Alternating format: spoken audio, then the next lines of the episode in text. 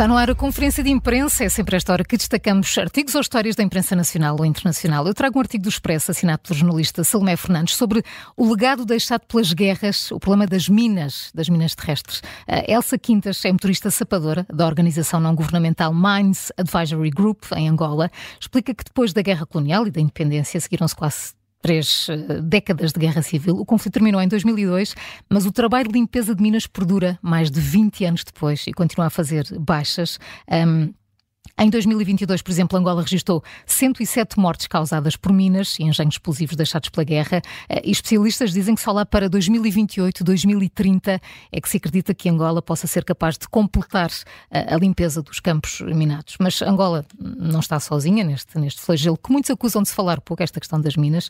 Segundo as Nações Unidas, cerca de 60 milhões de pessoas em quase 70 países correm risco de contacto com este tipo de, de explosivo. Eh, em 2021, mais de 5.500 500 pessoas foram mortas ou mutiladas por minas terrestres, a maioria delas civis, e no ano seguinte a ONU identificou mais de 9 mil mortes. Um, as alterações climáticas também têm impacto negativo nisto.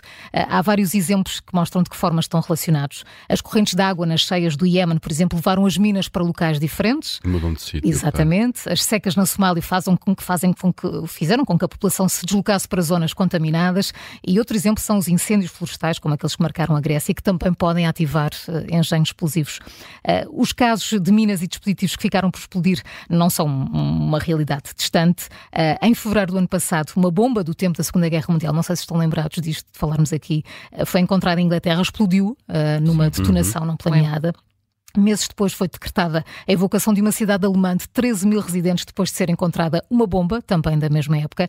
E agora temos a guerra na Ucrânia, eh, que conta com a contaminação mais pesada de minas terrestres por explodir vista na Europa desde a Segunda Guerra Mundial. Eh, fala-se em centenas de milhares de minas, em cerca de 30% do território.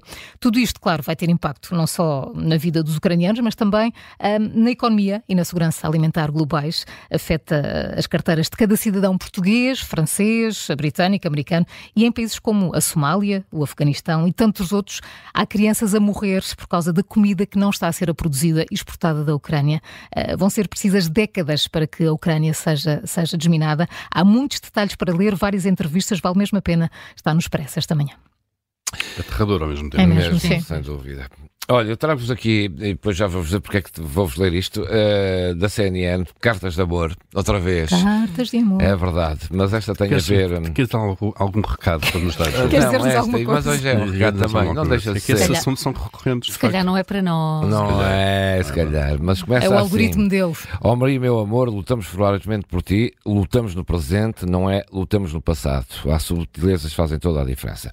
Ora bem, isto é Lixa Lavi, é uma israelita, eh, mulher de Omri Miran, que está cativo do Hamas, uh, tem dois filhos, ela está com os dois filhos, ele foi, uh, ela, ele, ela e os filhos conseguiram escapar ao terror dia 7, ele foi feito refém, e esta Lashi Lavi é escritora israelita, tem os filhos Roni e Alma, e está à espera, e resolveu uh, escrever uh, ao marido sempre com, como enfim, enquanto eles estiverem cativeiro. Diz ela, tenho, tenho escrito diariamente para ti, para mim e para o mundo.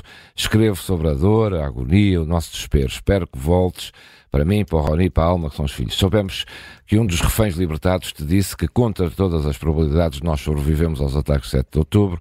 Fomos resgatados da nossa casa dos horrores, onde se viu a morte de entes queridos, maus tratos durante horas e viu o teu violento rapto. Esperamos que esta notícia seja verdadeira, esperamos que o facto de saber que estamos aqui à espera ajude a preservar, a, a preservar no cativeiro. Penso nas palavras de Penélope sobre Ulisses, como anseio pelo meu marido, vivo na memória sempre. A Alma, que é filha, é demasiado nova para compreender o que está a acontecer. O seu riso ecoa pelo corredor da nossa casa temporária aqui no Kibbutz Kramin. É uma lembrança assombrosa. Esqueci-me de dizer, já não estamos em Nataloz, já não existe Nataloz, ou pelo menos da maneira que nos lembramos, e pelo menos nunca até esta dolorosa uh, guerra termine. Bem, a carta vai por aqui adiante uh, e, e, acaba, é muito extensa, e acaba a dizer, uh, até o dia em que te trouxermos para casa, continuarei a escrever, a falar e a lutar uh, pela vida que construímos juntos para os nossos filhos. Continuarei a amar-te como Penélope amou Ulisses durante os seus 20 anos de ausência. Recuso-me a acreditar que não voltarás para mim. Lixei. Porquê é que eu vos trouxe esta carta hoje? Sim. Porquê? Porque hoje é o dia da escrita à mão. Ah, ah e tu já estiveste aí a escrever. Pois já, sempre a escrever. A velha história da caligrafia. É sim, sim, já falámos da caligrafia. Pronto, não, para além do, do sim, significado sim, desta carta, claro, não é nos dias de hoje, Pronto, lembrei-me porque hoje é o dia da escrita. Vamos lembrar que nem tudo é telemóvel, que hoje saiu uma, saiu, saiu uma, um estudo a dizer que os jovens passam agarrados muito tempo agarrados. É, vão ter problemas de coluna por causa disso. Ainda bem, coluna, ainda bem que sim um estudo sobre isso. um estudo. não, não sabíamos. Um, o problema é que não é só os jovens, mas pronto. Pois não. Mas já, vocês escrevem à mão. Muito escrevem muito cartas de amor. Muito Cada vez mais rapidamente. É. E Eu escrevo post-its. E postais. Nunca mais Post-its de amor, não. Não. Ah, tá. Pois é. Pronto. Era só por isso é que eu trouxe esta carta. Ele, fará, ele faz estas coisas para nos humilhar, é, Para nos assim, pumba. Depois faz assim com a mão, pumba. É, é. Vá lá, força, Paulo. Olha, já se comia qualquer coisa ou não? Sempre. esta hora da manhã. Não, o que eu trago está, olha, está no observador, esta é quentinha, quentinha mesmo, saiu do forno, se quisermos, ou do fogão. São os prémios mesa marcada. A gala aconteceu esta noite, noite de segunda-feira, e o observador, um texto da Carolina Sobral, dá-nos então conta daqueles que foram os premiados de, de, deste ano. O chefe João Rodrigues está de regresso ao topo, considerado o melhor chefe do ano. Ele em 2022 tinha descido para o quarto lugar. Uh, e agora subiu novamente ao número 1 um do top 10 chefes preferidos destes prémios Mesa Marcada. Uh, ele é o chefe do Canalha, um projeto que acaba de, de abrir ah, na zona de Belém e, de, e, o projeto Matéria também. E ele, atenção, ele já tinha vencido seis vezes nesta categoria quando desfiava o, o Feitoria. Bom, esta é a 15 edição desta gala que distingue de facto os melhores projetos e figuras do universo da gastronomia portuguesa. É uma iniciativa do site com o mesmo nome, uma plataforma de gastronomia portuguesa que foi fundada por Miguel Pires e Eduardo Calvão, Eduardo Calvão, eh, jornalista desta área há muitos, muitos anos. E então a gala decorreu esta noite. Vamos então aqui a, a ver quem, quem, foram os, os premiados. Eh, vamos, e vamos apontar e vamos à apontar. Mão. Isto, isto, atenção, na generalidade são aqueles restaurantes onde não podemos ir todos os dias, não é? Não é restaurantes Sim, claro. dia a dia, são restaurantes de cozinha de, de alguma forma elaborada, caros também. João Rodrigues vence então. E também não apetece sempre não todos sempre, os dias. Absolutamente. Tipo de... Absolutamente, de vez em quando um, um rabo de boi estufado também sabe muito bem. é verdade, é verdade. Agora nos lembramos, amigos, nos lembramos. Os amigos de rabo de boi. É uma private, é uma private. Foi o jantar de ontem. Ah, e o arroz doce. Ah, muito ah, muito Obrigada por trazerem um bocadinho. Nada, nada. Então, nos restaurantes é o Prado, de António Galapito, que conquista o primeiro lugar aqui no top 10. Um, vamos aqui ao top, então. Depois do Prado aparece o Ocean, em Portos, no Algarve. Depois o Euskalduna, no Porto.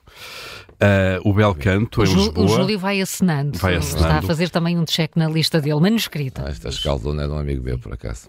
O, o Belcanto em Lisboa, o Essencial Sim. também em Lisboa, o Yetman em Vila Nova de Gaia, uhum. dono de uma das vistas melhores, mais seguramente, incríveis, mais incríveis sobre o Porto o Alma em Lisboa, uh, o Vista em Portimão, Cozinha das Flores no Porto e o 50 Seconds em Lisboa. Depois há aqui um prémio especial mesa diária, este mais dado para o dia a dia, que é o tal canalha do João Rodrigues, uhum. uh, em Lisboa. Um prémio especial também restaurante novo do ano, que é o Cozinha das Flores, no Porto. Restaurante clássico do ano, um clássico verdadeiro, em Évora Fialho.